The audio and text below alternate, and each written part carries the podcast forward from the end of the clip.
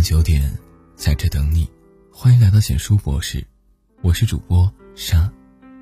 这个七月，胡歌又消失了，直到近照曝光，大家才知道他去了青海，沿着青藏线一路捡拾垃圾。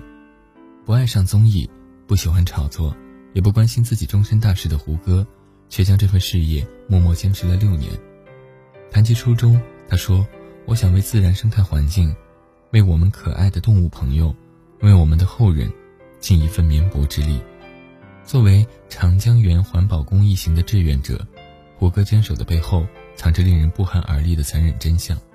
前些天，一段网友自称在三峡拍摄的水怪视频，在网上闹得沸沸扬扬。视频中，一个体型硕大的黑色物体正扭动着身躯，像一条巨龙一样在水面上游动。视频下的字幕赫然写道：“湖北省。”宜昌市三峡坝区出现疑似水怪的巨型神秘水生生物，一时间，国内多家媒体进行了跟踪报道。网友、专家们纷纷猜测水怪的真实身份。所幸，传媒技术高度发达的今天，我们不再像面对尼斯湖水怪那样将谜底和恐惧延伸千年。九月十七号，经过打捞，三峡水怪原形毕露，既没有发生在网传的三峡坝区，也并非什么所谓的水怪。而是安徽池州码头附近的一个废弃橡皮气囊。面对这样的真相，我们似乎也没有什么理由以闹剧的角度看待它。水怪虽是假的，背后的长江塑料污染问题却是真的。二零一七年六月，英国《自然通讯》发表的一项研究结果显示，地球海洋中有百分之九十的垃圾塑料是通过十条河流进入的，其中就包括长江。每年。长江的塑料垃圾输送量高达三十三万吨，长江的痛，珠峰和茶卡盐湖同样感同身受。曾经的珠峰是最圣洁的雪域净土，如今的珠峰却成了海拔最高的垃圾场。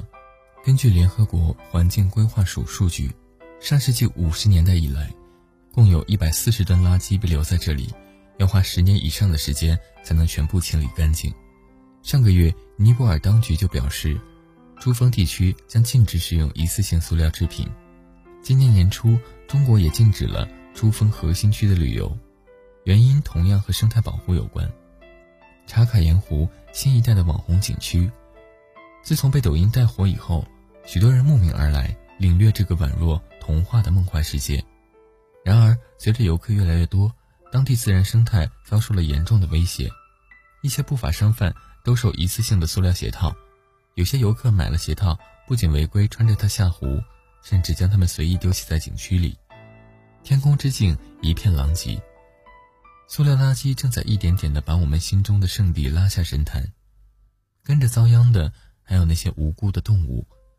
二零一七年一月，挪威西南海岸出现一头一心求死的鲸鱼，它不停地扑向海岸，试图将自己搁浅，人们最终不得不对它实施安乐死。经过解剖。让这头庞然大物如此痛苦的原因逐渐浮出水面，在它的体内有大约三十个大小不一的塑料袋，其中最长的有两米半。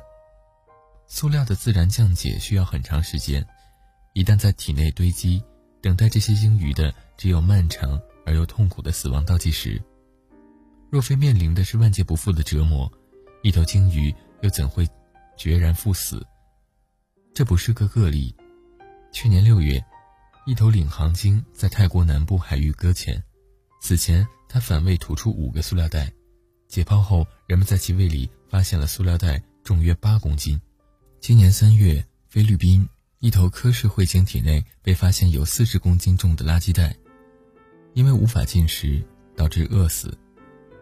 同样的时间，意大利萨丁岛海滩出现一头怀孕抹香鲸的尸体，它的肚子里塞满了四十四斤的塑料垃圾。和一个已经有三米长的胎儿，鲸类也只是万千受害海洋生物的冰山一角而已。据联合国估计，迄今为止已经有约一亿吨塑料杯倾倒入海洋，每年至少十亿个海洋生物因塑料制品而失去生命。这是一只已经死去的信天翁，它的肚子里面藏着的是各种塑料瓶盖、吸管、牙刷，甚至还有锋利的硬片。这是一头北极熊，和我们印象中的那只白茸茸的庞然大物不同，它瘦骨如柴，双目无神。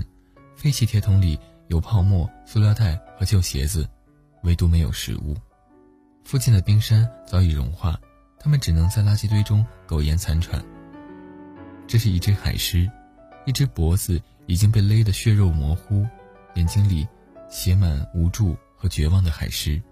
罪魁祸首是一根塑料线。这是一只鳄龟，身体正被塑料环紧紧勒住，可怜的它一直在这样的折磨中成长。它腰部的甲壳永远无法恢复，脊柱也将进一步拉伸变形，直至死亡。一幕幕令人揪心的画面，让博士感到惭愧和愤怒。给他们带来无尽痛苦和折磨的，就是被人类随手扔掉的塑料垃圾呀！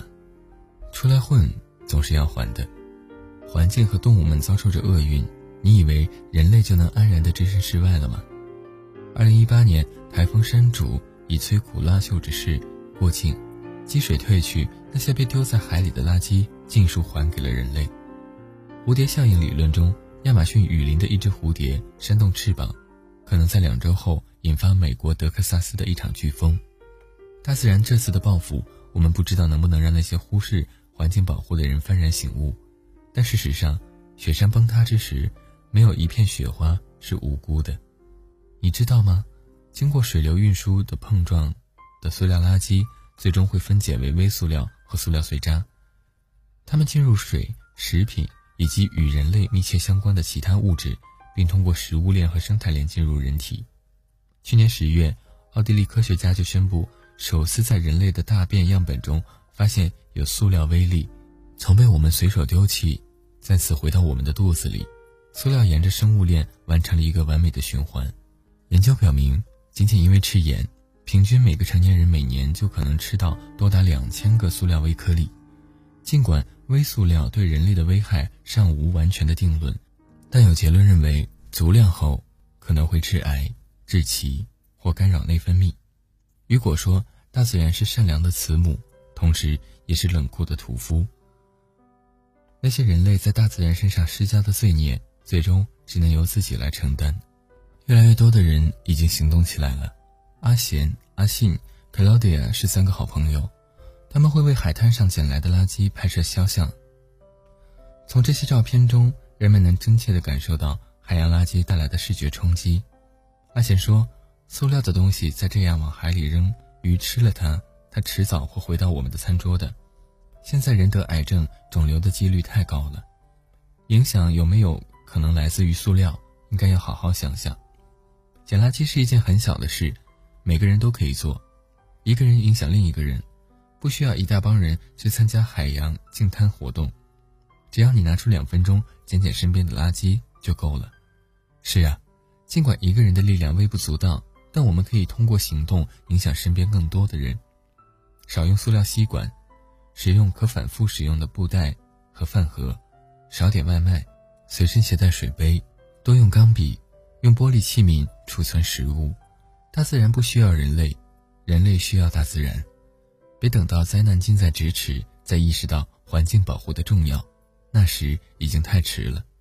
纪录片《塑料海洋》结尾说：“是关切带来改变。”我是相信你的每一次转发。就像一团星星之火，藏着一个燎原的希望。文章到这里就结束了。如果你喜欢，记得把文章分享到朋友圈，让更多的朋友听到。你的点赞和转发是对我们最大的支持。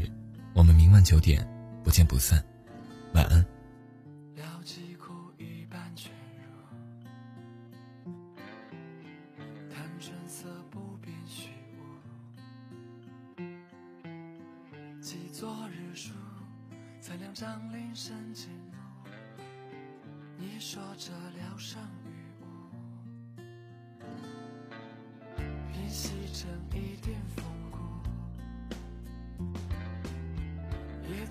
草破石就止步。记昨日书，曾一笔凄寥深处，你说这人间世故。是这百年，爱人只能陪伴度。你坚信这世上只有好情可虚度。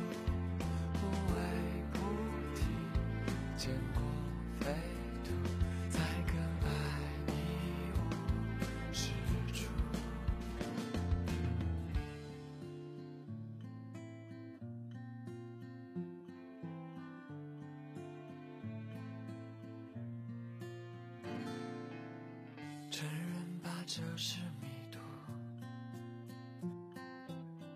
兜兜转来去荒芜。记昨日书，你说人生来善妒，敢看破不敢在乎。要幸福还要亵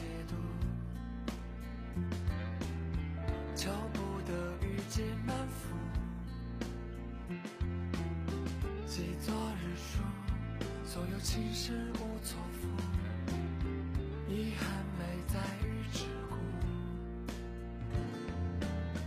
你可知这百年，爱人只能陪伴途。你且信这世上只够豪情可虚度，不为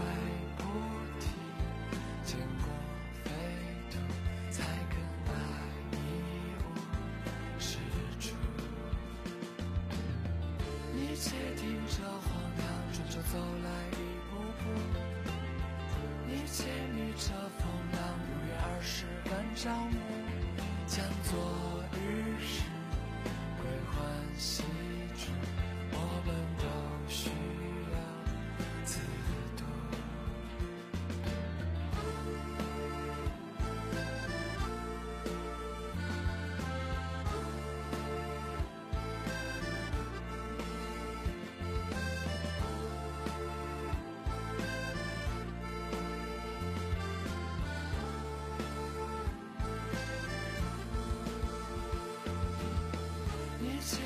听这荒唐，追着走来一步步。一切逆着风浪，不约二十的朝暮，将做